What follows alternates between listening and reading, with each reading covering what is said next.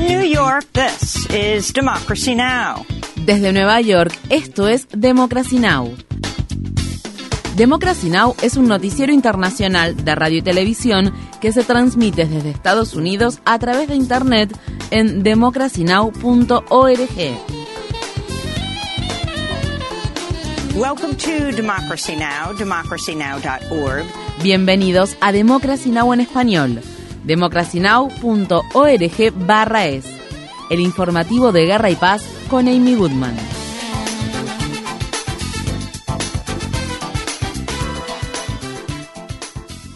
Ministerio de Salud de la Franja de Gaza afirma que al menos 241 palestinos han perdido la vida en las últimas 24 horas, al tiempo que Israel intensifica sus ataques contra el enclave palestino, donde el número total de muertos ha superado los 21.000, entre los que se encuentran más de 8.000 niños y niñas. Mientras tanto, en los territorios ocupados de Cisjordania, Israel llevó a cabo un operativo militar en el campamento de refugiados de Nur Jams en la ciudad de Tulkarem, donde lanzó un ataque con drones que se cobró la vida de palestinos.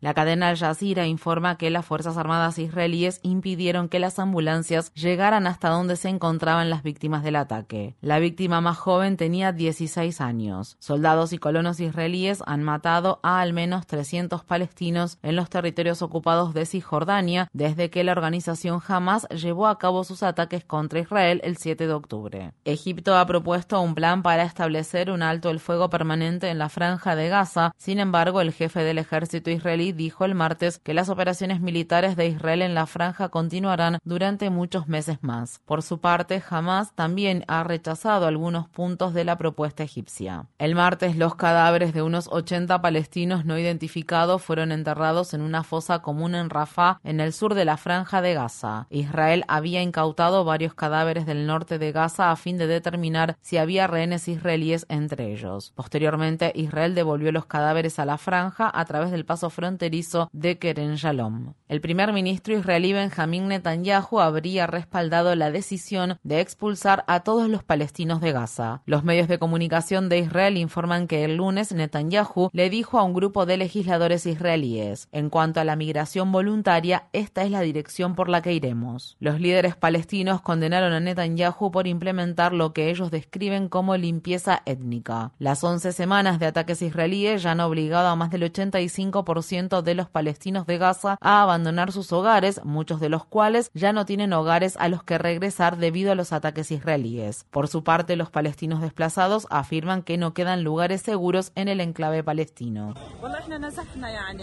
Fuimos obligados a abandonar nuestros hogares, fuimos bombardeados por aviones y la escuela no era segura, así que salimos de allí. Y mientras nos estábamos yendo, había francotiradores y varias personas fueron martirizadas. Llevamos dos días afuera y la situación no ha mejorado. Los aviones bombardean desde arriba y los francotiradores también. El bombardeo de Gaza por parte de Israel también ha provocado una creciente catástrofe de salud pública al tiempo que las enfermedades se propagan debido al suministro de agua contaminada, la acumulación de aguas residuales sin tratar y la falta de atención médica. Algunos funcionarios israelíes han elogiado públicamente la propagación de enfermedades en Gaza. En noviembre, el mayor general retirado Giora Eilan, que sigue asesorando al ministro de Defensa de Israel, escribió: Las graves epidemias en el sur de la franja de Gaza acercarán la victoria. La crisis de salud pública que azota el enclave palestino también está afectando a los soldados israelíes. El periódico The Times of Israel informa que un soldado israelí murió en Gaza tras infectarse con un hongo peligroso. Al menos otros 10 soldados israelíes han contraído infecciones tras haber estado expuestos a suelos contaminados con aguas residuales. Mientras tanto, otros tres soldados israelíes han muerto en la franja de Gaza. 154 cuatro soldados israelíes han perdido la vida en Gaza desde que Israel lanzó su invasión terrestre. Un adolescente israelí de 18 años que se negó a alistarse en el ejército de su país ha sido condenado a 30 días de prisión. Tal Midnik se pronunció en contra de los ataques de Israel contra la franja de Gaza antes de ser condenado el martes. Me encuentro hoy en la base de Tel Hashomer y me niego a alistarme en el ejército. Yo considero que una matanza no se resuelve con otra matanza. El ataque criminal contra Gaza no resolverá la atroz matanza que llevó a cabo jamás. La violencia no resolverá la violencia y por eso me niego a hacerlo. Israel ha anunciado que dejará de conceder de manera automática visados a los empleados de las Naciones Unidas tras acusar a la organización de ser un socio cómplice de la organización Hamas. Altos funcionarios de la ONU han pedido en reiteradas ocasiones que se establezca un alto el fuego en Gaza y han exigido el ingreso de más ayuda humanitaria al sitiado territorio palestino. El Pentágono afirma haber interceptado y derribado 12 drones, tres misiles balísticos antibuque y dos misiles de crucero de ataque terrestre que combatientes hutíes de Yemen lanzaron el martes en el Mar Rojo durante un periodo de 10 horas. Esto se produce al tiempo que crece la preocupación porque se desate una guerra regional más amplia en Medio Oriente. Los combatientes hutíes se han comprometido a seguir atacando embarcaciones en el Mar Rojo para mostrar su solidaridad con los palestinos de Gaza en apoyo al pueblo palestino que sufre opresión, que sigue sufriendo asesinatos, destrucción, asedio e inanición, las fuerzas navales de las Fuerzas Armadas de Yemen, con la ayuda de Alá, llevaron a cabo un ataque contra el buque comercial MSC United con el uso de los misiles navales adecuados.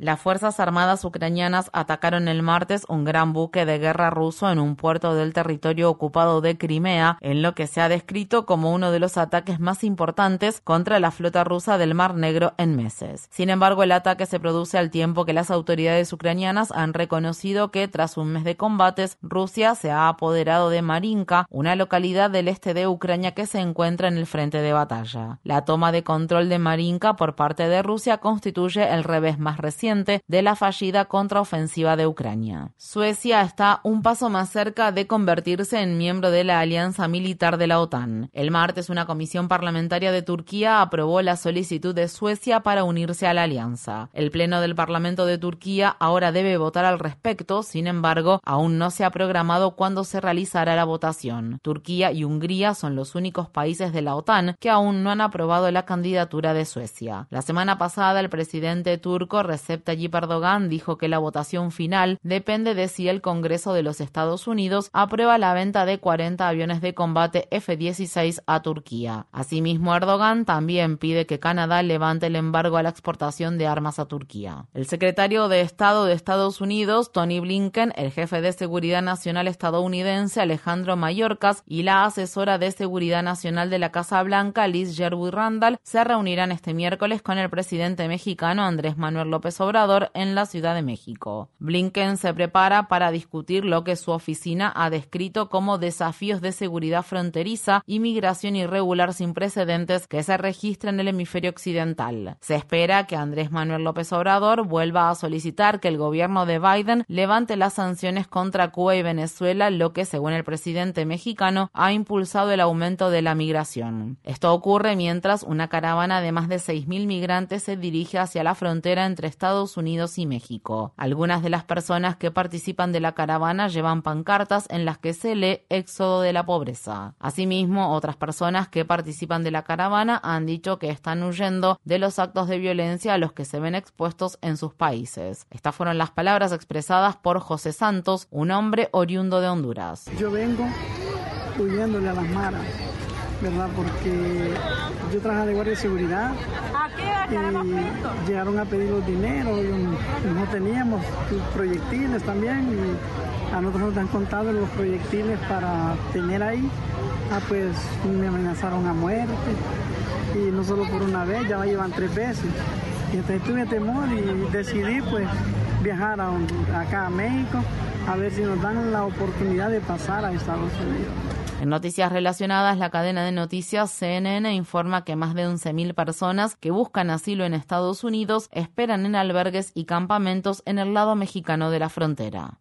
Candidatos de la oposición de la República Democrática del Congo están acusando a la Comisión Electoral del país de haber cometido un fraude generalizado durante las elecciones presidenciales de la semana pasada. Los resultados iniciales muestran que el presidente en funciones, Félix Tshisekedi, cuenta con una amplia ventaja sobre sus más de dos docenas de rivales, entre los que se encuentra el doctor Denis Mukwege, ganador del Premio Nobel de la Paz. Los partidos de la oposición han anunciado que planean desafiar la prohibición impuesta a las manifestaciones relacionadas con las elecciones, por lo que organizaron para este miércoles una marcha en Kinshasa, la ciudad capital del país. En Nigeria, al menos 160 personas han perdido la vida luego de que grupos armados llevaron a cabo una serie de ataques contra pueblos del estado de Plateau que se encuentra ubicado en el centro del país. Amnistía Internacional criticó al gobierno federal de Nigeria por no haber tomado más medidas para proteger a las comunidades rurales de la región que han sufrido numerosos ataques mortales. Japón está a punto de reabrir la mayor central nuclear del mundo, la cual se cerró tras el desastre nuclear de Fukushima que tuvo lugar en 2011. En la mañana de este miércoles, el organismo regulador de energía nuclear de Japón levantó la prohibición de funcionamiento que había sido impuesta por motivos de seguridad a la planta, la cual es administrada por la compañía Tokyo Electric Power o TEPCO. Sin embargo, los organismos gubernamentales locales aún deben aprobar su reapertura. El Departamento de Estado de Estados Unidos ha incluido a varios fiscales de Guatemala en una lista negra de corruptos por intentar impedir que el presidente electo de Guatemala, Bernardo Arevalo, asuma su cargo. Arevalo, cuya toma de posesión está prevista para el 14 de enero, ha acusado a sus oponentes de estar llevando a cabo un golpe de Estado en cámara lenta al intentar revocar su victoria electoral.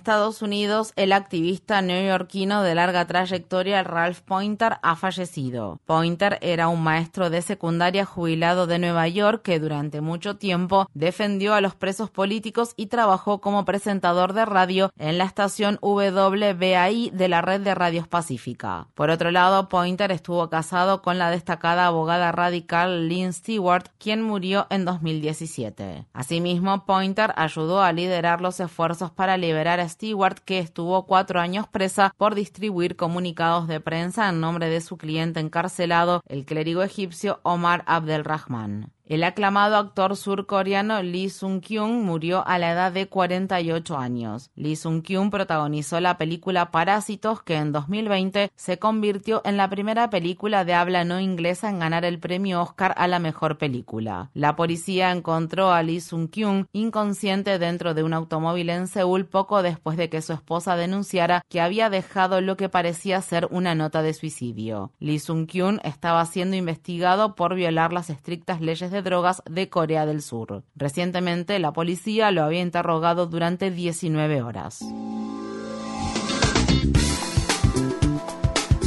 Infórmate bien. Visita nuestra página web democracynow.org/es. Síguenos por las redes sociales de Facebook, Twitter, YouTube y SoundCloud por Democracy Now! es.